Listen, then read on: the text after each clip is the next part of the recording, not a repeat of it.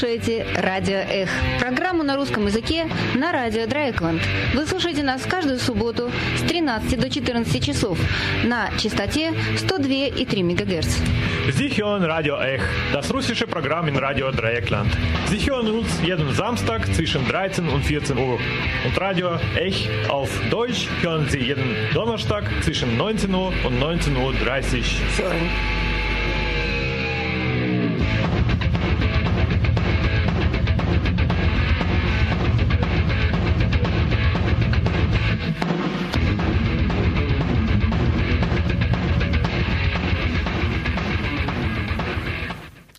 Добрый день, дорогие радиослушатели. Сегодня в студии Света. Я надеюсь, э, наше качество звука хорошо, хорошо, вы меня слышите. И сегодня наша передача посвящена Кыштымской аварии 57 года на Южном Урале. А именно вот такое сегодня совпадение. Сегодня я в студии, и сегодня у нас 29 сентября 2018 э, года, радио Драйкланд, наша передача на русском языке «Радио Эх». И вот 61 э, год назад, именно в этот день, произошла первая крупная масштабная атомная авария э, человеческой истории. Э, это произошло вблизи города Кыштым, в Челябинской области. Город построен был новый около Кыштыма, засекреченный, назывался он Челябинск-40, и там вырабатывали плутоний для вооружения там создали первую атомную бомбу. Э, то есть история, что с 40-х годов, когда и э, после, в конце Второй мировой войны, когда американцы сбросили атомные бомбы на Хиросиму и Нагасаки, Советский Союз э, тоже решил, что ему необходимо создать свое атомное оружие для того, чтобы сохранить какой-то баланс.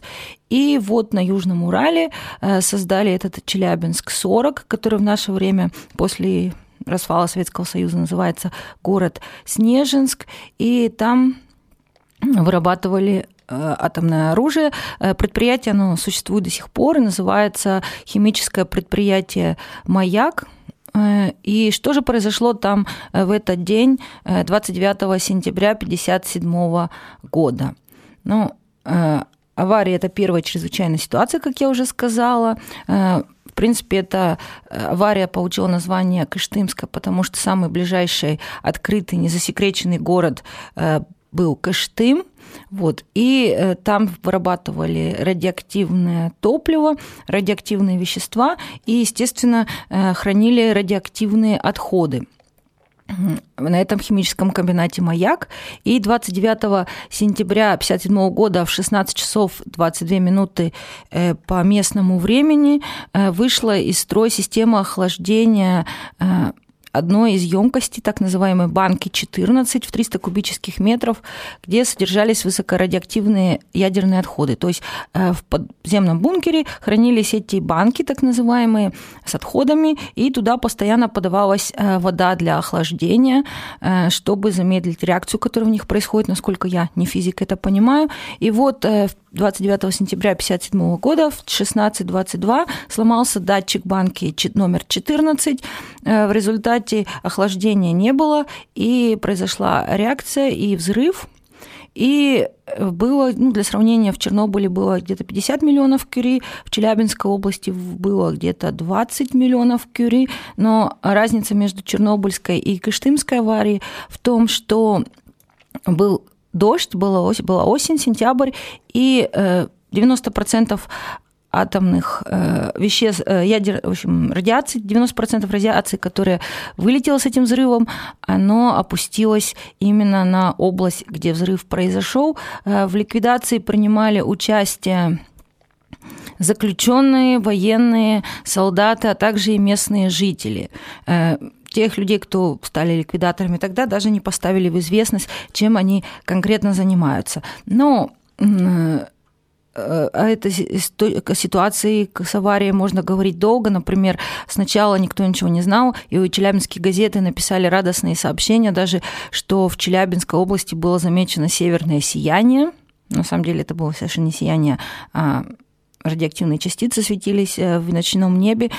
Потом это все засекретили, и об этой аварии никто не знал, э, кроме местных жителей и жителей Челябинской области, почти 30, практически 30 лет, и все было рассекречено только после Чернобыльской аварии, когда в эпоху гласности и перестройки. Народ сказал, почему вот столько пишут про Чернобыль, а про нас ничего не говорят. Это как-то всплыло в масс-медиа, ну и благополучно было забыто. А в шестнадцатом году, два года назад, я побывала в Париже на конференции, посвященной Чернобылю, и сделала там интервью с Надеждой Кутеповой. Надежда Кутепова э, правозащитница, э, у нее была организация правозащитная «Планета надежд» в городе Озерске. Она там родилась и выросла. И в 2015 году из-за ее правозащитной деятельности ее стали преследовать, и ей пришлось бежать в Париж, где я с ней познакомилась, и записала с ней интервью о том, как э, живет э, город Озерск, бывший Челябинск 40, сейчас о его истории, о том, как вырасти в этом городе, о биографии самой Надежды Кутеповой. И это интервью я хочу повторить сегодня в годовщину этого печального события. Когда США взорвал свою ядерную бомбу, то Советский Союз тоже решил свою бомбу иметь, и был создан оружейный плутоний, было принято решение его промышленном производстве. Площадкой, которая была выбрана, да, была а, место будущего города Озерска, вот, потому что это место было благоприятно для расположения такого производства с точки зрения гидрологической сети раз, и во-вторых, оно находилось в глубине э, Советского Союза, гипотетический противник не мог долететь на тот момент на самом современном самолете. Вначале это был ГУЛАГ, бывшие, не бывшие, да, заключенные, которые там были, валили лес, военные, потом стали присылать вольно-наемных мобилизованных коммунистической партии комсомола, вот, и строили маяк и начали делать плутоний. Но первые производ, первые технологии, они были э, страшные, то есть это буквально было вручную, мне рассказывала мама, что они отскабливали этот плутоний там с каких-то черпаков вот ложкой, да, и это была страшная смертность, а людей привозили молодыми. Ну, молодые люди, сразу семьи, они создают пары, у них рождаются дети. Так вот, 50-е годы. Так вот, у нас в Озерске рождалось в год 3000 детей. Это в день 10 человек. Для строительной площадки при комбинате 10 детей. Сейчас, сейчас в день рождается 1, 2, 3, а тогда 10, потому что ничего нет. Да? Была огромная рождаемость, и, соответственно, постепенно эти рабочие поселки начали превращаться уже в поселения. Ну, они были закрыты, связано было с государственной тайной. До 94 года они не были нанесены на карту, потом они были нанесены на карту, им были приданы соответствующие названия, но до настоящего времени они продолжают оставаться закрытыми, в них есть специальный а, пропускной режим, особый режим называется, который регулируется законодательством. 100 а, тысяч по документам, а, да, озер с окрестностями, да, там Озерский, 5 деревьев Медленного рядом, Новогорный. Ну, реально в Озерске, наверное, тысяч... Если с окрестностями, я думаю, 80 тысяч живет, а если без окрестностей, то, наверное, 70. А какой процент примерно работает на маяке? 15, 14 тысяч, это было три года назад. А, Сейчас ну, сказали 11 детей, тысяч. наверное, да, из этих 70 тысяч? 21, 8 тысяч было ликвидаторов, ну, пенсионеров 21%, вот, остальные это дети, бюджетники, то есть... Ну и, конечно, кто же в киоске работает, Да, конечно, конечно. Учителя, а школ, да. сколько школ у вас? Школ много, школ почти 20. А вузы у вас есть? Да, у нас есть э, традиционно это МИФИ, он всегда присутствует там, где атомные объекты. Вот, и несколько, да, московские МИФИ и филиалы уральских. Это а, Уральский юридическая академия ЮРГУ, а, это Лесотехническая академия из Екатеринбурга, ну и, может быть, те, которые, я не знаю, то есть несколько государственных. То есть можно родиться, закончить школу, закончить вуз да. и всю жизнь прожить. Да. Родилась там в 72 году, моя бабушка в 48-м с мамой приехали, да, она была мобилизована как инженер-химик, чтобы там плутоний, в общем, делать. Вот. Эм, родилась я благодаря аварии 57 -го года, потому что когда взрыв произошел 29 сентября, папу 30 сентября отправили, он жил в Свердловске, учился в техническом училище, всю группу 30 сентября отправили в ликвидацию последствий. Вот, он потом женился. Первый брак у него был сразу после аварии, я узнала это много лет спустя, и у него была дочь с заболеванием головного мозга, которая умерла. Вот, бы с мамой с моей у него был второй брак. Вторая дочь была более удачная. Я, вот, но я никогда не знала, вообще никогда вопросом не задавалась, что там у нас делают. И все. Папа мне говорил, делают бумажки от конфет Вот. Ну, а так, в принципе, ну, мои переживания были, например, такие, что я помню, что нам говорили пионеры смена комсомола, у нас вот эти с заводчанами приходили автобусы, и они все выходили, шли в пивную. И потом там пьяные все шли обратно, как вам говорил, на карачках. Я просто них смотрела, я видела их на демонстрации, думаю, господи, ну как же это может быть? Пионеры смена, ком... пионеры смена коммунистов. Куда их сменять? Ты что, в пивную пойдем, что ли? Вот. А то, что связано с закрытым городом, а, отражалось на мне как? Ну, во-первых, бабушку не давали привозить, да, бабушка приезжала очень редко из Свердловска. То есть вот эти вот режимные вопросы, они меня с детства волновали. Та бабушка, которая работала, она умерла. Это папина бабушка из Свердловска. Вот ее не давали привозить, да, то есть там раз в году сколько-то дней. А я ее очень любила. Вот. Ну и второе, я выезжала к ней летом, и меня всегда инструктировали, даже не зная, с какого возраста. То есть для меня это как всегда. Надя, ты никому не должна говорить, откуда ты, ты закрыта в города, если ты кому-то скажешь, вокруг шпионы, они хотят все узнать про наш город, а если ты кому скажешь, то черный воронок родители везут. Вот. И потом, значит, в одном году мне дали путевку в пионерский лагерь на юг, на 84-м, да. Это мне было 12 лет.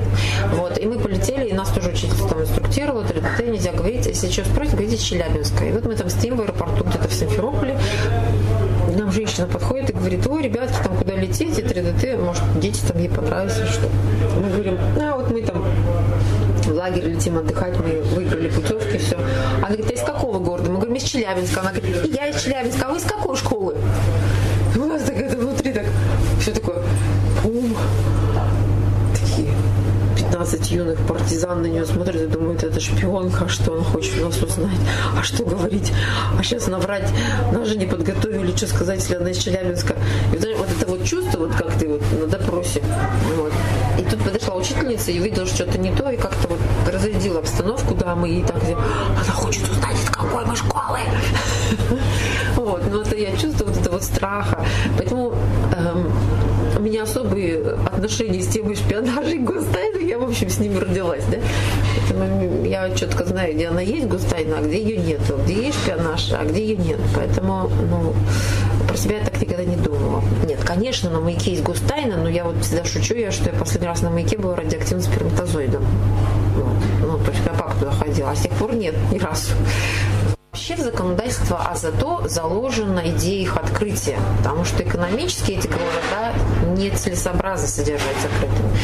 И вот в прошлом году Министерство регионального развития подготовило список из 10 городов, и из них было три зато Росатома, которые открыли. Боже ж мой, я никогда не видела такой общественной активности. Это было просто письма протеста. И потом министерство отказалось от этой идеи открывать эти закрытые города. Я уж не знаю, кто на кого надавил, но а, закрытые города вот эти пока не открыли. Почему? У меня есть собственное мнение на этот счет. Потому что закрытые города – это определенный тип коррупции, раз, и это получение денег из федерального бюджета без особых усилий, два. То есть э, закрытые города получают федеральную субвенцию, которая называется «За ограничение прав граждан». Она подсчитывается по формуле, исходя из количества зарегистрированных ЗАТО. И несмотря на то, что в ЗАТО очень много мертвых душ, то есть люди, которые сохраняют регистрацию, но там не проживают, а делают они это для того, чтобы не иметь проблем с въездом, выездом и написанием заявлений родственников, и это выгодно местной администрации, потому что народа меньше, а они все числятся, и они в эту формулу подсчета дотации входят. Вот.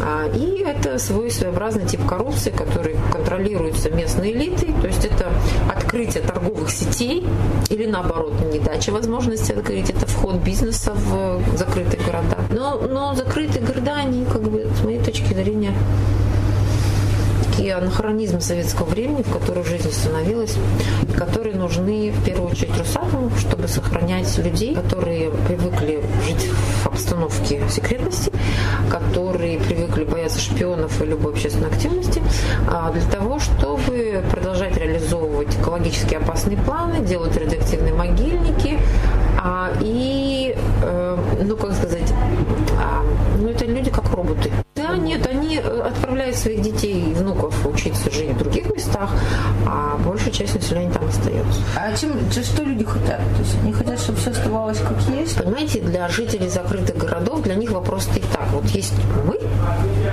есть весь остальной мир. Жители закрытых городов, да, ну, в частности, э, маяка, работники, ну и вообще жители, они себя не разделяют. А есть остальной мир. Мы спасли мир. Да, и мы создали ядерный щит, и вот на этой идее уже какое поколение. Причем у, у а, нынешнего поколения, я бы не сказала, что у них та степень ответственности и знаний, которая была у предыдущих поколений. Вот. Но, тем не менее, вот этот идеологический посыл, мы вот создали этот ядерный щит, все, мы на нем застряли, дальше мы вообще никуда не двигаемся. 70 лет ядерный щит. Да, ну, создали ядерный щит, а дальше что? Вот, ну, они создали, наши предки. Нет, мы так далеко не мыслим. И следующее, это весь мир должен быть нам благодарен вот есть мы и все. Открываться они не хотят, потому что, ну это вот как вот с людьми пострадавшими, да, то есть когда я была, я была же тоже убеждена в этом. Э, закрытый город с точки зрения идеологии, э, он представляет собой такую стеклянную банку с крышкой, с боков показывает картинку, да, то есть показывает там, значит, кто такие правозащитники. Это шпионы, которые, значит, на деньги Запада. Потому что они сами все объекты по физзащите построили на деньги Германии, э, Великобритании и США. Это их мало беспокоит. А вот правозащитники, давайте их, их не три копейки, ткнем пальцем. Вот. Значит, э, во-вторых, это чувство вот этого вот превосходства над всем остальным миром. Вот есть мы, мы вас всех спасли, и вообще к нам не лезьте. А, и третье, это то, что они считают, что если закрытые города откроются, то все хлынут туда, и будет страшный уровень преступности. Вот. Э, это вообще такие глупые, как бы это, но действительно люди приедут, ну и хорошо, пусть это будет туризм, у вас же атомное предприятие ограждено, вы его охраняете. Благосостояние оно до сих пор выше, чем в Челябинске? Благосостояние выше, чем в Челябинске. Ну, в Челябинске, наверное, нет. В окрестные города мы себя с Челябинском не сравниваем, мы сравнимся там с Кыштырем, с Косли, с такими районными центрами. Там, конечно, выше. Даже если вот посмотреть на улице мусор какой, то есть уровень потребления значительно выше, просто из-за того, что выше зарплаты, больше возможности заработать. Потому что практически все, кто работает на полмаяк, подрабатывают либо а, в сфере обслуживания, обслуживания, то есть это там какие-то металлоизделия, паять, таскать, что-то такое. А зачем? Не хватает, что ли? Не хватает. Они все в кредитах, не хватает. Или таксисты. Таксисты, большая часть таксистов. То есть зарабатывают больше среднестатистического по России, но хочется еще больше. Да, да, да, потому что запросы большие. Если у нас приехать, у нас вообще марок простых-то нет. У нас там Toyota Infinity, э, Porsche Cayenne, это у нас э, Volkswagen, этот вот, который Touareg, ну, то есть такие марки достаточно. А какие отношения с местным населением, вот эти деревни окружающие, допустим, режимные? А, традиционно отношения с местным населением сложные и противоречивые. Значит, во-первых, эм, это связано с тем, что когда города создавались и были строительными площадками, было очень хорошее снабжение, хорошее питание. И, соответственно, ну, если тут хорошо питаются, едят красную икру, а там, так сказать, ели концы с концами, слава богу, если хлеб есть, то, соответственно, у всех э, ближайшее население была мечта въехать в закрытый город любым способом, выйти замуж, найти работу, когда уже это стало можно, начало 60-х годов. Вот. И, с другой стороны, конечно, загрязнение этих территорий а, отходами по маяк а, привело к болезням, смертям и, опять же, наживаются за счет нас. Да? То есть эти жируют, как говорят, живут богато, нас отравляют, а мы ничего не имеем. Это конфликт интересов. И вот это вот противоречие, с одной стороны, ненавижу, потому что делает неплохо, а с другой стороны, хочу жить так же и хочу туда, оно, в общем, на лицо. А, очень много местного населения, а, еще и потому, что в настоящий момент недостаток кадров сказывается, а, обслуживающего вот, вот этого вот сектора. И я бы сказала, что местные деревни и местное население – это такая питательная среда для закрытых городов. Ну, последние 15 лет это точно, а предыдущие там, 40-50 лет это скрыто, потому что вот эм, если мы берем строительную сферу, сферу обслуживания, то есть это медсестры, воспитатели детских садов, то есть социальную сферу, среднее специальное образование, это все э, Их люди. Нанимают. Да, сейчас они стали уже ездить туда-сюда, а до этого они переезжали или выходили замуж. Это именно Вот э, это местное население. И местное население у нас, оно, э, ну, в общем, достаточно несложно отличить много татаро-башкирского населения. И вот все татаро-башкирское население, которое есть в Озерске, это вот местное, местное население, да, из тех деревень. Они более местные, чем мы. А сами же жители Озерска, наверное, тоже болеют специфическими болезнями? Конечно, жители Озерска сами болеют. Знаете, я однажды опубликовала фотографии, я даже не думала, что это как бы вызовет такое какое-то удивление. Это была фотография кладбища. Вот. И э, это было очень много свежевскопанных могил. Может быть, там 40 или 50. Вот. И мне сказали, а что это у вас столько свежевскопанных могил? Я говорю, у нас всегда так. Они сказали, а почему? Я говорю, ну не знаю, у нас там вот знают, что там в день столько-то количество такого людей умирает. И вот они как бы стоят свежевскопанные. Говорит, так это же очень много для такого маленького города. Я говорю, ну я не знаю, у нас всегда так. Вот. То есть э, вот как для меня всегда, это то, что ты выезжай, не должен говорить, как, откуда ты. Как для меня всегда, это то, что мой отец умер 45 лет от рака, и моя бабушка умерла от рака. Так вот для жителей закрытого города рак или там смерть от рака, что-то такое, да, какое-то заболевание, связанное с радиоактивным воздействием, это норма. Моя бабушка, да, она умерла в 65 году, еще до моего рождения, у нее был лимфогранматоз, но она совсем с плутонием работала чисто.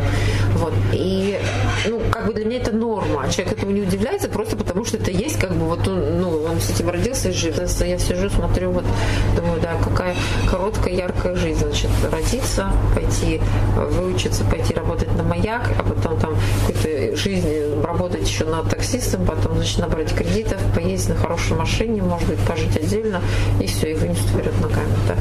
Ну, то есть а, очень много раков, и, и, и, а, но очень размытая статистика, потому что а, большинство, по статистике, большая часть профессионалов, да, их называют профессиональным, умирает от сердечно-сосудистых заболеваний. Соответственно, в спектр смертности они выйдут не как умершие от рака, а как умершие от сердечно сосудистого заболевания. И если мы будем смотреть, они, ну, атомщики вам покажут диаграмму, скажут, ну как, у нас от рака почти никто не умирает. Ну правильно, потому что рак это у него было второе заболевание, а умер-то он сердечно-сосудистой недостаточности. Другое дело, что а, сейчас есть современные данные, что а, происходит накопление вот этих радиоактивных а, веществ в сердечной мышце, да. и оно начинает сердце совсем не так работать, как оно должно работать. Вот. Но поскольку эта теория, она не является официальной, в нашей стране, она не признана, вот, то, соответственно, э, эти смерти входят в структуру смертности как смерть сердечно-сосудистых заболеваний. И у нас все хорошо, работа на маяке, ну, нормально.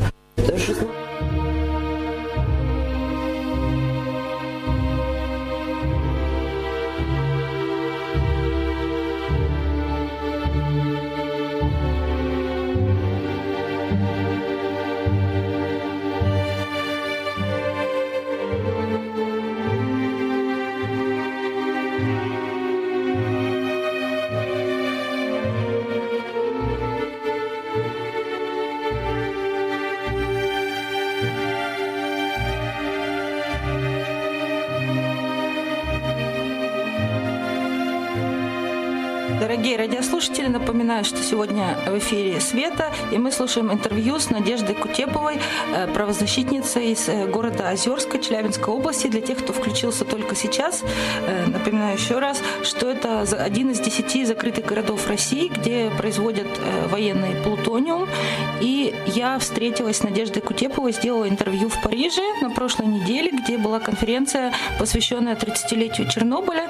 И после конференции, где мы познакомились, я зашла зашла в магазин э, «Шекспир и компания», и там меня привлекла книга под названием «Путин's Country», «Страна Путина», американской журналистки Энн Гаррелд. И почему она меня привлекла, я поняла сразу, сразу, потому что на обложке была панорама города Челябинска, повторю, книжка э, журналиста Энны Гаррелс. И э, там в этой книге рассказывается все о Челябинске, просто все, что вы хотите узнать. Теория автора, чтобы понять Россию современную, нужно ехать не в Москву или в Петербург, а ехать в Челябинск. И каково же было удивление, когда мы на второй день зашли снова в этот магазин, э, и Наталь Наталья Манзурова, вторая правозащитница из Озерска, открыла эту книгу. Именно на этой странице э, была главка, посвященная Надежде Кутеповой. Вот. А потом мне уже позвонили, что в Шекспире и компании в понедельник эту книжку уже распродали, ее не было. Но вот у вас редкий случай послушать интервью с героем книги, которую продают в Париже и которая сейчас, к сожалению, оказалась со своими тремя детьми там э, просительницей политического убежища. Ну а мы переходим к следующей части интервью, где Надежда расскажет о том, как она э, начала свою правозащитную деятельность и о своей организации, которая называется «Планета надежд».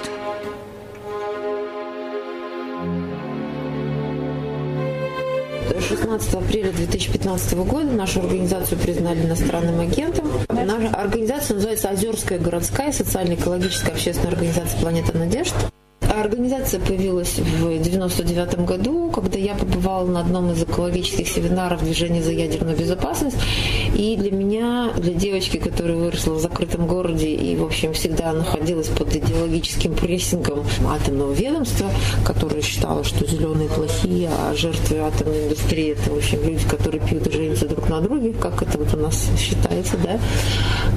Эта информация была просто как ну, какой-то взрыв мозга, потому что приехал представитель комитета по экологии Озерска и читал, значит, здесь у нас такое загрязнение, здесь у нас такое, здесь у нас настолько увеличено, здесь у нас такое.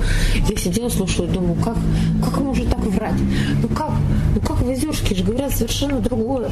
И вот как бы на этом семинаре я познакомилась с представителями разных экологических организаций. Я думаю, господи, боже мой, люди же хотят спасти планету. Я тоже должна что-то в этом сделать. Вот. Но это как вот ты первый раз пришел, ты вначале там учишь букву, потом слоги, да, и поэтому первый проект, который мы взялись, который мне было понятно, что делать, это проект по защите прав беременных женщин, потому что вот когда я была беременна много-много лет назад, первый раз меня, в общем, обижал работодатель. И я считала, что как общественно активный, и вот я должна это сделать. И у нас был там прием юриста. И к юристу стали эти люди не только с вопросами про беременности, права, а вообще просто вот как вот, ну, как сказали, что там хорошо консультируют. И мы в 2003 году решили открыть общественный приемный по правам человека. И, собственно, 2003 года у нас постоянный консультационный прием для граждан, права которых нарушены государством, или они считают, что они как-то нарушены, да. И основная часть обращений связана с двумя темами. Это права людей, пострадавших от традиционных аварий на Полмаяк, и это права людей, проживающих в закрытых городах. Всем этим мы занимались последние 12 лет. У нас много выигранных э, случаев, дел, два дела в Европейском суде выиграны, но, конечно, много проигранных дел. Так вот, проигранные дела нас, собственно, и не любят, и называют костью в горле, а дела эти связаны с теми категориями пострадавших от радиации, которые защитить невозможно, которые не входят в закон о защите прав пострадавших от аварии на маяке, но которые страдают, продолжают страдать и никак не могут компенсировать страдания. Одно из первых дел это было дело внутриутробных ликвидаторов. Значит, женщина, а, мать которой была ликвидатором на тече, а, в период этот, когда мать была ликвидатором, была а, ее плодом. Да? То есть мать была беременна, участвовала в ликвидации. Мы, ее жалоба была на то, что, несмотря на то, что дочери связали заболевание с воздействием внутриутробным радиации, дочери ничего не платит. И вот мы ей помогали там судиться. Вот. И э, провели расследование, собственно, выяснили, что на ликвидации последствий аварии 57 года из сбросов в реку Тича было более 2000 беременных женщин. Это огромная цифра. И выяснили, что все эти дети, э, ну, уже выросшие взрослые, оказались не включенные в закон. Потому что, когда готовили закон, Маяк не сообщил, что у них были беременные ликвидаторы аварии. У нас был очень громкий судебный процесс в области, значит, что мы требовали. Обнаружив, что по Маяк не включил этих женщин беременных их детей, то есть, для примера приведу, что, например, эвакуированные. Статья про них как звучит, что граждане, э, эвакуированные или выехавшие добровольно из населенных пунктов, подвергшись загрязнению вследствие аварии 57 года или сбросов реку в том числе находившиеся в состоянии внутриутробного развития. Так вот, про ликвидаторов статья должна была звучать точно так же. Просто когда писали закон, и не сообщил, что они беременные. Ну и потом, как оказалось, сама мысль, что могут быть беременные ликвидаторы, это как бы большой позор. В принципе, это так и есть. Вот. И а, Был очень громкий судебный процесс с направлением запроса в Конституционный суд, но мы проиграли, потому что Конституционный суд сказал так, что да, есть такая категория, но этим должен заниматься федеральный законодатель, а не Конституционный суд. Вот если федеральный законодатель посчитает нужно включить их в закон, то, значит, включит. А если пока не посчитал, то и до свидания. Вот. Конечно.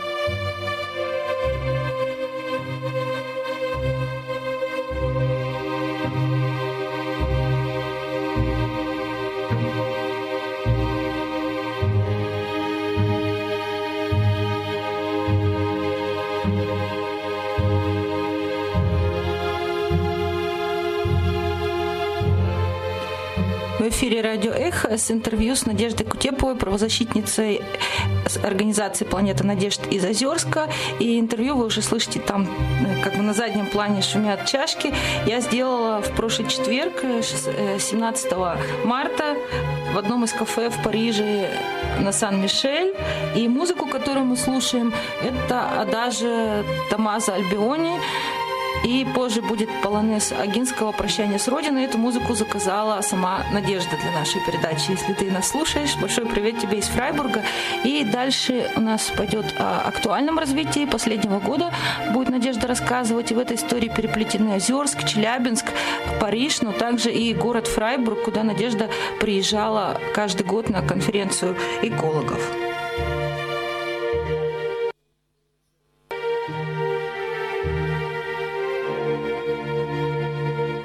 Конечно, мы работаем с различными средствами массовой информации, и много о нас пишут в регионе и в России.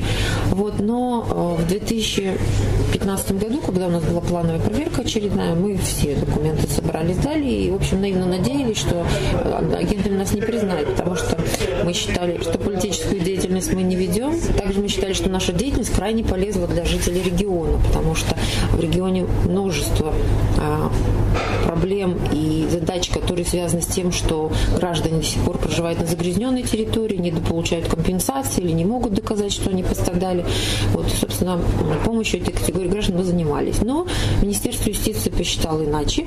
Оно посчитало, что мы ведем политическую деятельность. И Министерство юстиции признало политической деятельностью четыре публикации в интернете, две из которых были описательного характера. То есть в одной говорилось, что я встречалась с губернатором по поводу прав человека в закрытых городах. Другой говорилось, что я участвовала в заседании общественного совета Росатома по поводу прав человека в закрытых городах. А две это были интервью со мной. А первое по поводу применения статьи 42 Конституции права на благоприятную среду. Я говорила о том, что а, невозможно по этой статье Конституции, то есть она не работает, получить гражданам, пострадавшим от традиционного воздействия, ущерб. Вот. И критиковала суды Челябинской области за их про, про атомную позицию. А второе интервью называлось «Смерть э, внучки ликвидатора», было дано сайту Белуна, экологической организации, и там я описывала те, э, то, чем мы занимаемся последние годы, как то э, помощь людям в установлении причинно-следственной связи между радиацией, воздействием радиации и заболеваниями, а, рассказывала о случае смерти девочки, потомка второго поколения, невозможности получить моральный вред для матери. Вот. Ну и Министерство юстиции посчитало, что вот мои интервью это политическая деятельность, что я пытаюсь изменить правоприменительную практику, э, воздействовать на законодательство в стране. Это является политической деятельностью, а поскольку значит, наша организация получала иностранные деньги, правда, совершенно другой проект, а у них э, связываются несвязуемые. И вот поэтому мы иностранные агенты. Одновременно с этим министерство считало, что мы должны были сами заявить, что мы иностранные агенты на себя. Поскольку мы не заявили, то документы они отправили в суд. И вот 26 мая э, в Озерском суде состоялся судебный процесс против нас по обвинению нас вот в э, отказе добровольно зарегистрироваться. По результатам судебного заседания нас признали виновными, объявили, что наша деятельность входит в противоречие с интересами безопасности Российской Федерации. Ну, приписали нам там очень много там э, попытка изменения законодательства и э, увеличения, значит, давления на общественное мнение с целью там вообще не знаю чего, в общем, очень много нам чего приписали, мы даже не знаем, что мы так э, много делаем хорошо. Вот. И, э, значит, штраф 300 тысяч рублей. На следующий день, э, значит, на этом судебном заседании неожиданно присутствовали федеральные средства массовой информации. Мы не знали, что мы, оказывается, вызываем такой интерес, потому что, ну вот, насколько я знаю, организация «Мемориал», ее процесс освещался, да, а до нас уже было 34 организации признаны, и тут мы, значит, неожиданно из маленького города Озерск Челябинской области вызвали интерес у федерального канала РТР «Россия-24». И на следующий день они показали сюжет, который э, был, знаете, так образцом э, пропаганды, потому что они заявили о том, что наша организация занималась промышленным шпионажем. Они сделали фотомонтаж найденной ими видеоинформации, в которой, например, а, они использовали а, мою речь во Фрайбурге на, 6, на конвертации экологических лауреатов, заявив, что это я выступаю значит, перед американцами, читаюсь о деньгах. Вот, ну да, то есть они сделали вот эту вот нарезку и, и представили вот эту свою речь. При этом они ни слова, а, показали наш договор, сколько мы денег получали, да, но эта информация вообще была открытая. Третья конвенция в интернете нашли. В общем, они все, что в YouTube нашли про меня, они просто вот как бы нарезали и вот вставили. И, и сказали так, а Планета Надежд фактически занималась промышленным шпионажем. Ну, надо сказать, что а, поскольку мы уже 15 лет работали, то у нас это была уже третья волна э, там, притязаний, и вот этот вот термин шпионаж, он нами серьезно сначала не воспринялся, потому что ну, потому что нас и 15 лет называли, но это были такие досужие разговоры, то есть э, периодически у нас было в городе то ли они шпионы, то ли не шпионы. Вот сегодня мы шпионы, а завтра мы, значит, с нами глава Русатома, значит, мы не шпионы. Э, но никаких обвинений таких вот серьезных не было, поэтому мы к этому относились как к профессиональному риску. Это 26 произошло в мае. Я отправила информацию об, эти, об, этом, об этой публикации, которую мы, конечно, посчитали прессингом со стороны государства в правозащитной организации, в Amnesty International, Федерацию прав человека во Францию, которая осуществляет мониторинг соблюдения прав человека и а, защиты прав правозащитников. И они мне написали, что этот сюжет очень не понравился нашим экспертам. Они считают, что это содержится прямая угроза и что это подготовка общественного мнения к последующему судебному процессу по обвинению тебя в шпионаже. Ну или кого-то членов вашей организации. Ты просто живешь обычной жизнью, но как бы в жизни тебе не нужны визы, надо какое-то мероприятие собраться, поехал сделать. Да. Вот пришлось сделать визы на себя и членов своей семьи. И потом уже через месяц, 25 июня, в Государственной Думе обсуждался список нежелательных организаций доноров, то есть те, которые дают деньги. И номером один претендентом был Национальный фонд в поддержку демократии, а это организация, которая осуществляла нашу финансовую поддержку последние 12 лет. Но надо сказать, что мы за последние 12 лет проходили много проверок, в том числе у нас был длиннющий двухлетний судебный процесс по поводу того, что по поводу неуплаты налогов якобы на прибыль. И это как раз проверялись деньги Национального фонда в поддержку демократии, потому что нас проверили, что называется, вплоть до анализов. Вот, и все было хорошо, то есть мы выиграли этот процесс, претензий к нам не было. И, значит, они показывают сюжет опять Россия-24 по поводу НЭП, и, значит, первый, по кому они проходятся, что вот то, что они финансировали, это вот, значит, промышленный шпионаж в закрытом городе Озерск, где нет надежд. Здесь следует отметить, что они даже не сделали никакой попытки встретиться ну, с кем-то из людей, которым, например, помогали, да, или что-то такое. А это были очень громкие судебные процессы, то есть об этом информацию можно было легко найти в интернете и как бы найти этих людей. А это был конец июня, значит, следующий день мы собрали общее собрание нашей организации, приняли решение о ликвидации. Поняли, что нам работать не дадут и что нужно ликвидироваться, потому что со статусом иностранного агента стоял вопрос, работать ли со статусом иностранного агента, то есть признать, что ты работаешь в интересах других государств. Вот. В нашем положении это было невозможно, абсолютно исключено, потому что это тоже являлось бы одним из, э, ну, так сказать, с их стороны доказательством того, что мы, вот, может быть, ведем шпионскую деятельность или госизмену или что-то такое. Как юрист я это понимала. Вот. И мы приняли решение ликвидации, начали оформлять документы. То есть там в России ликвидация трехэтапная. Вот. Первый этап – это принятие решения и регистрация вашего просьбы о ликвидации организации в органах юстиции. Мы подали документы в органы юстиции. Я опять отправила этот сюжет в правозащитную организацию. Они, значит, мне сказали, что нужно немедленно уезжать. Вот, я отправила все документы и публикации своему адвокату, это Иван Павлов, который вел дело с Иваном Давыдовой. И пока, так сказать, все это они там смотрели, оценивали, а, в ночь на 2 июля а, Россия-24 показал а, фильм, который назывался «Специальный корреспондент», который был посвящен НКО. И, значит, в этом фильме они сделали более расширенную сюжету нашей организации. Значит, во-первых, они побывали в музее по «Маяк». Вот это предприятие по изготовлению оружейного, оружейных материалов. Но я знаю, что это музей. А в фильме они сказали, что это пункт управления реактором. И вот как бы люди, э, которые смотрят, они думают, что действительно современный пункт управления реактором. На самом деле это музей, куда водят школьников, чтобы вот показывать. Да? Вот. Во-вторых, они опять сделали вот эту фотонарезку, которая вот где там, где была, что они там где нашли. Но самое вопиющее было то, что они показали мой адрес в Озерске. То есть корреспондент канала показывает мой дом и говорит, вот в этом доме, значит, располагается планета Надежд, а вот это вот, значит, лестница, Кутекба здесь зарегистрирована, но вот она, значит, здесь не появляется, уж не знаю, сколько она там ждала. Вот. И потому что вообще-то я там живу с тремя детьми, все соседи это могут подтвердить. Показывает дверь, номер моей квартиры. Вот. Это я смотрела все, так сказать, в прямом эфире, потому что там после этого была дискуссия, если после этого фильма. То есть это такой, как специальный корреспондент, это не только фильм, это как дискуссионный клуб. Вот. И, конечно, мы смотрели это с детьми, и я была просто шокирована, потому что я поняла, что если, э, ну, они меня не посадят за шпионаж, значит, это просто меня кто-нибудь убьет, потому что, ну, это вот, так, так всегда поступает государство, когда хочет, чтобы на кого-то напали, а это было сделано чужими руками. И я тут же немедленно связалась с правозащитными организациями, сказала, что все, я готова уехать. Пока не знаю, как бы для чего, да, но просто я должна немедленно уехать, потому что я считаю, что я в опасности, дети мои в опасности, да.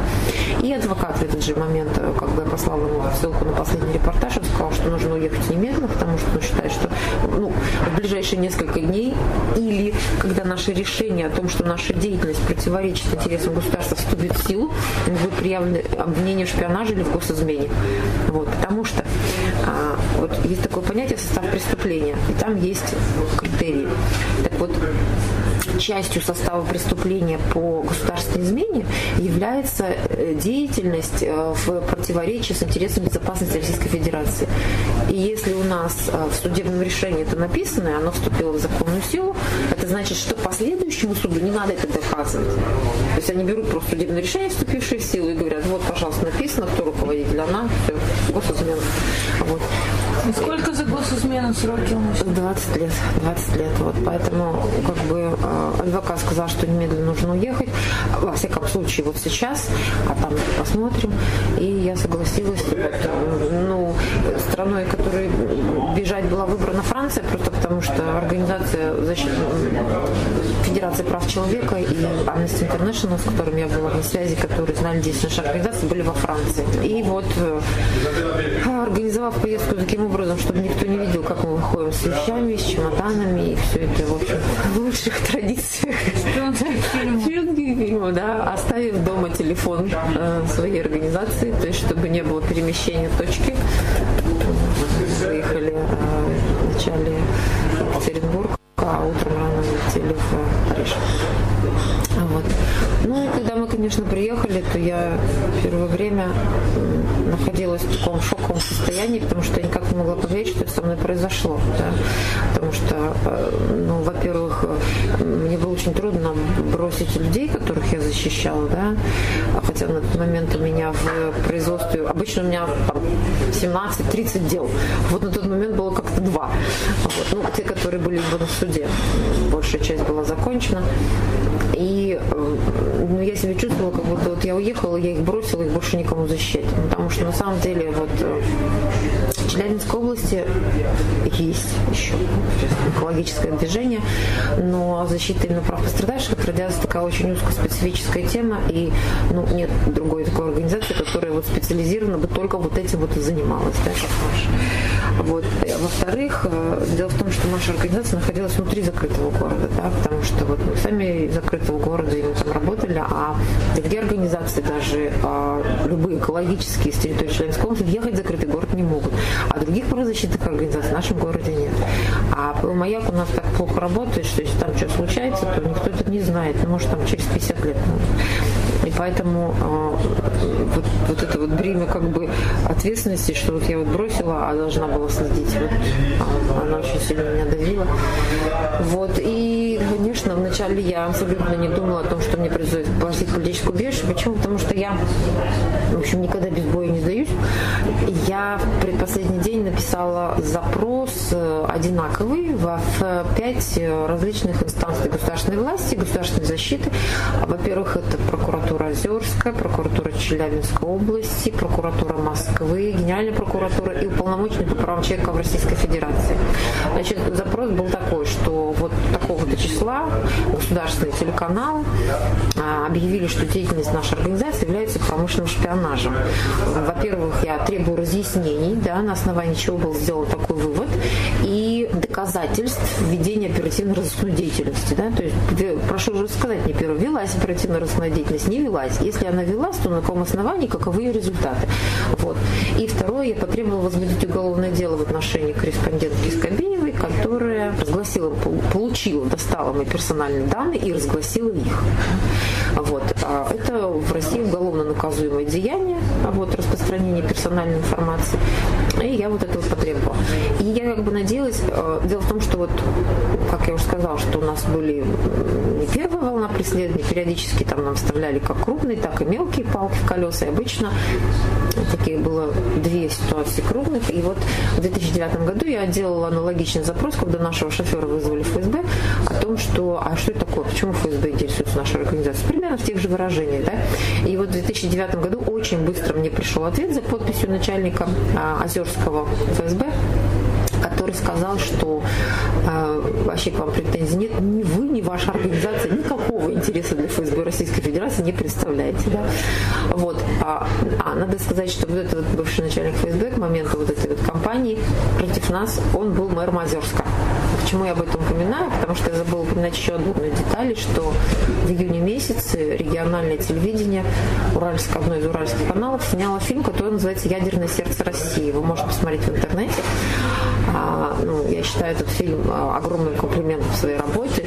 Но на самом деле это, это такой пропагандистский фильм, да, в котором, значит, вот глава города, вот этот вот начальник ФСБ бывший, который в девятом году написал, что претензий нет, дает интервью. Значит, что он говорит? Во-первых, я закрыл реактор в каком-то Южноуральске. Не знаю, где они, реактор в Южноуральске. То есть они даже не удосужились проверить вообще, что там где было закрыто, когда и кем. Да? Значит, он говорит о том, что я закрыл реактор в Южноуральске и тем самым разрушил энергетическую безопасность нескольких городов. Вот. Во-вторых, я готовила цветную революцию в Озерске с целью создания социального хаоса и развала ядерного щита России.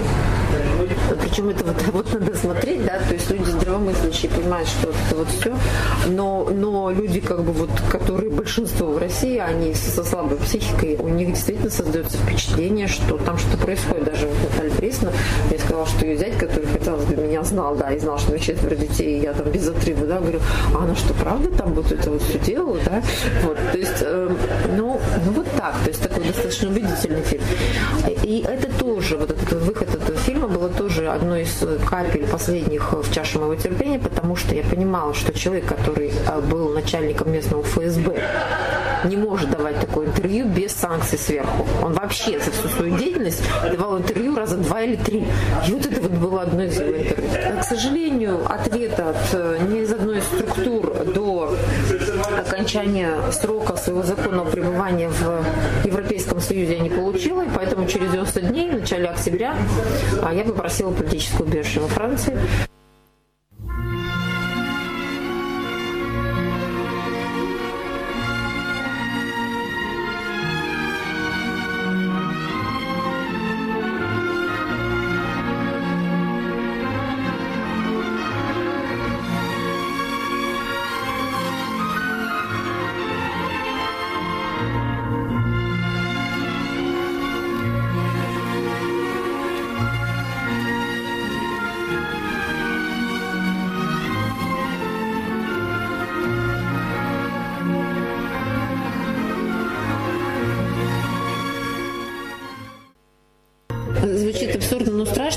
Если вот, например, представить в реальности, то а, действительно такой, а, как сказать, вот, а, когда я уже приехала, были такие некоторые скептические голоса, что, ну, наверное, мы перебдели, мы, наверное, перебдели. Но это не та ситуация, когда можно не добдеть, да, что, ну, хорошо, но мы бы не, не бдели, да, и хорошо. Вот меня арестовали, я в закрытом городе, никто вообще не знает ничего.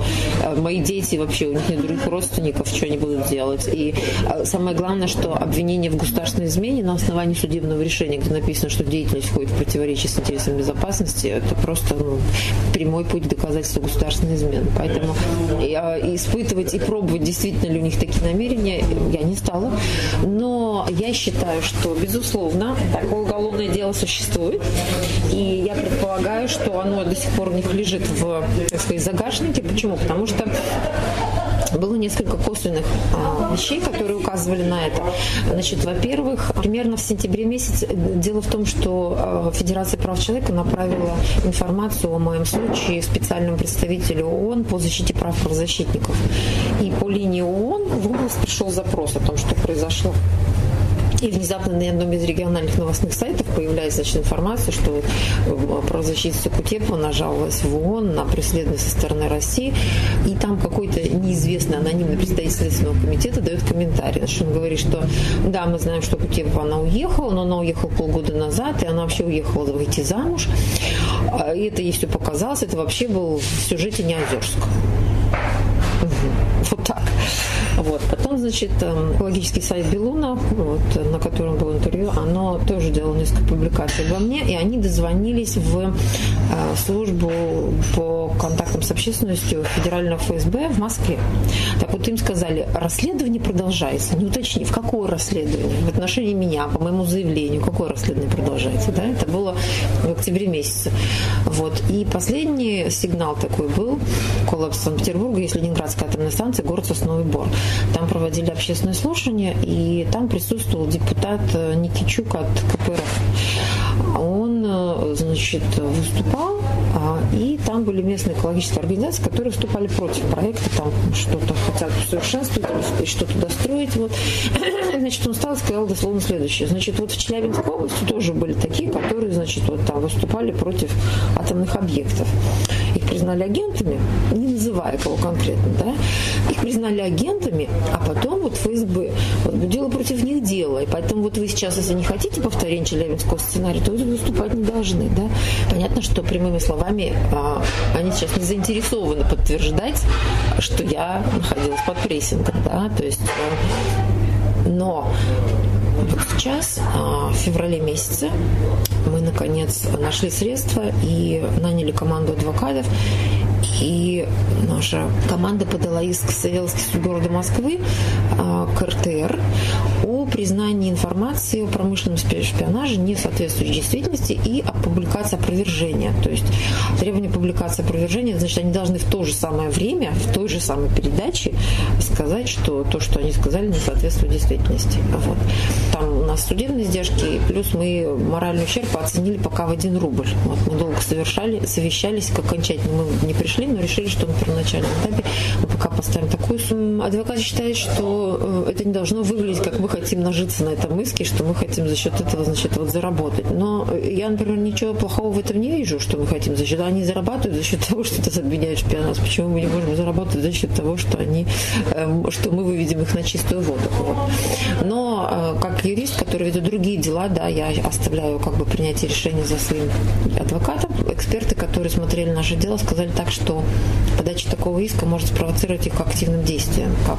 А, дело в том, что Э, есть такая особенность процессуальная, как бы юридическая, когда кто-то про кого-то что-то сказал плохое, да, то другой человек говорит, это не так, ну или сторона, да, подает иск против того. Так вот доказывать, что тот не прав, должен не тот, кто сказал это неправда, а тот, кто это сказал, должен доказать, что это правда. То есть сейчас РТР, чтобы иск был а, ими выигран, должен доказать, что мы действительно занимались промышленным шпионажем. Вот в чем дело. То есть они должны представить доказательства, на основании чего они сказали. Конечно, мы для них выглядим сейчас какая-то муха под микроскопом, да, то есть когда а, мы распространили этот пресс-релиз, мне было очень много сообщений. В общем, все ведущие информационные агентства это взяли, и РБК, и Коммерсант, потому что это вообще впервые, когда какая-то малень, ну, маленькая, не, даже не общероссийская известность, а общественная организация стала судиться за свою репутацию по поводу обвинения шпионажа, да, то есть они, и у них взяли комментарий, сказали, они вообще ничего не знают про иск, и вообще ничего не знают, Вот.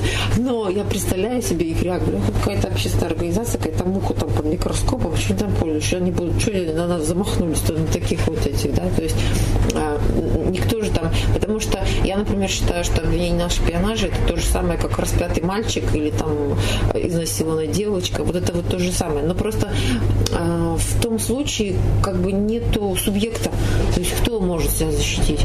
А я так решила, что если это неправда, я собираюсь это доказывать. Вот. И ну, даже мне говорят, э, публикации с там типа, значит, что она рассчитывает, что силы там не равны, все. А я вообще, когда занимаюсь правозащитной деятельностью, я ни на что не рассчитываю. Я рассчитываю на то, что есть здравый смысл и есть справедливость. Я ее добиваюсь, потому что считаю, что положение вещей обстоит именно так, а не, не потому, что я думаю, что я получу конкретный результат. Может быть, не совсем уверена. Я просто считаю, что нужно бороться добру со злом. Вот.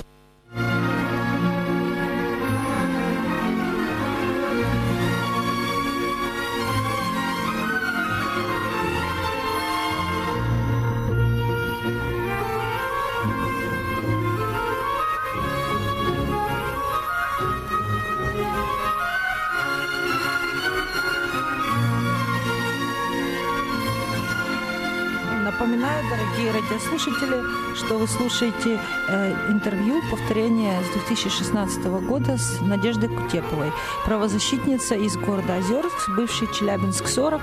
И сегодня я повторяю это интервью, потому что сегодня, 61 год назад, в 1957 году, 29 сентября в 16.22 э, по местному времени в Челябинской области произошла первая крупная атомная авария человеческой истории, вошедшая сейчас в историю, в Википедию, как Кыштымская авария, э, когда было выброшено 20 миллионов кюри, и загрязнению подверглись 200 километров э, э, восточно-уральский радиоактивный след в длину 200 километров и от 30 до 50 километров в ширину. И это произошло сегодня, 61 год назад о том, как жив, живет Озерск сейчас, в наше время и а, о судьбе правозащитной организации «Планета надежд» нам в сегодняшней передаче рассказала Надежда Кутова. Вообще, девушку надо было делать ставку. Знаешь, в последние годы было много споров, как развиваться закрытым городам. На самом деле, если мы говорим об Озерске, специалист по Озерску в очередь, Озерске была прекрасная база для обучения детей. То есть великолепные школы, педагогический, профессиональный состав. Если мы сейчас вообще взглянем на карту нашей Родины, то э, дети Озерска разбросаны везде. Они занимают многие ключевые посты, и они стали прекрасными специалистами, там, ну, кем-то, кем-то, кем-то, кем-то. Но и даже если они просто функционируют тихо и спокойно, много таких людей, я считаю, что Озерск э, мог бы взять на себя функцию стать таким гнездом кадров, потому что всегда кто-то чем-то там питается откуда-то, какие-то вузы, какие-то контакты с вузами налаживать и вот поставлять в центр, потому что у нас действительно хорошее образование было.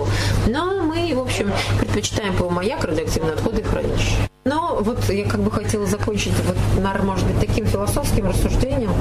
Дело в том, что маяк вообще страшное место, озеро Карачай, оно находится на промплощадке маяка, оно не открытое, а в нем содержится радиоактивность равная 12 Чернобылю. Но 12 это они признали, а может 25, никто не может пойти. Ну, я помню, в детстве уже все это было тоже как гордость. У нас 20 Чернобыля, нет, у нас 40 Чернобыля. Да. То есть ты говоришь 12 там, официально. Да, официально, да, 12 Чернобыля никто не мерил.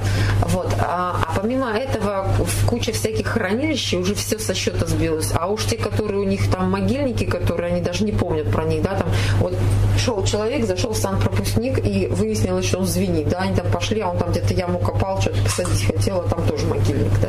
То есть те, которые просто бросали могильники на площадке, когда вот после аварии первые годы. То есть накоплено огромное количество радиоактивности, плюс федеральное хранилище делящих материалов, это плутоний, оружие, снятое с ракет. Страшное место, место опасное, место, которое надо охранять. Так вот, с моей точки зрения, маяк должен быть просто хранилищем, которое охраняет то, что уже накоплено никакого приема нового, никакого развития опять новых строительства новых реакторов или какие-то новые заводы по переработке. Ничего этого не должно быть. И, конечно, озерчане, они будут продолжать работать на этом комбинате, так вот исторически сложилось, и такие люди нужны, а кто это будет все охранять? Вот уже такое оно есть. Но у этого должен быть абсолютно иной, так сказать, какой-то гуманитарный философский посыл. Да, мы это накопили, да, это было неправильно, да, мы будем безопасно это охранять. И да, есть люди Озерска, которые согласны, и мы должны о них заботиться. Но не с целью, чтобы они там что-то еще на наших костях делали и развивали, да, и продолжали загрязнять, а с целью, чтобы это было изолировано и чтобы это было безопасно. Эти люди согласны это делать, пусть они это делают.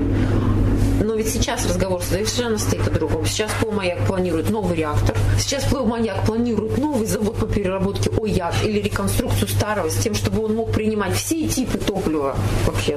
Мы планируем опять новые там хранилища отсюда, оттуда, оттуда, оттуда. Сейчас мы планируем поставлять МОК с топлива, это смешать уран-плутоний, вместе смешивать новые технологии, еще это работает, поставлять его в Финляндию. И мы вообще всячески планируем вот на том дерьме, что есть, еще что-то там создавать и создать еще больше дерьмо. Так вот я против такой постановки вопроса, потому что это издевательство над окружающей средой, издевательство над окружающими территориями и над жителями Озерска, которые, в общем, конечно, являются заложниками места, в котором они родились, но мы все окружающие должны понимать, что мы им должны быть благодарны и просто безопасно хранить это место. Все, никакого развития.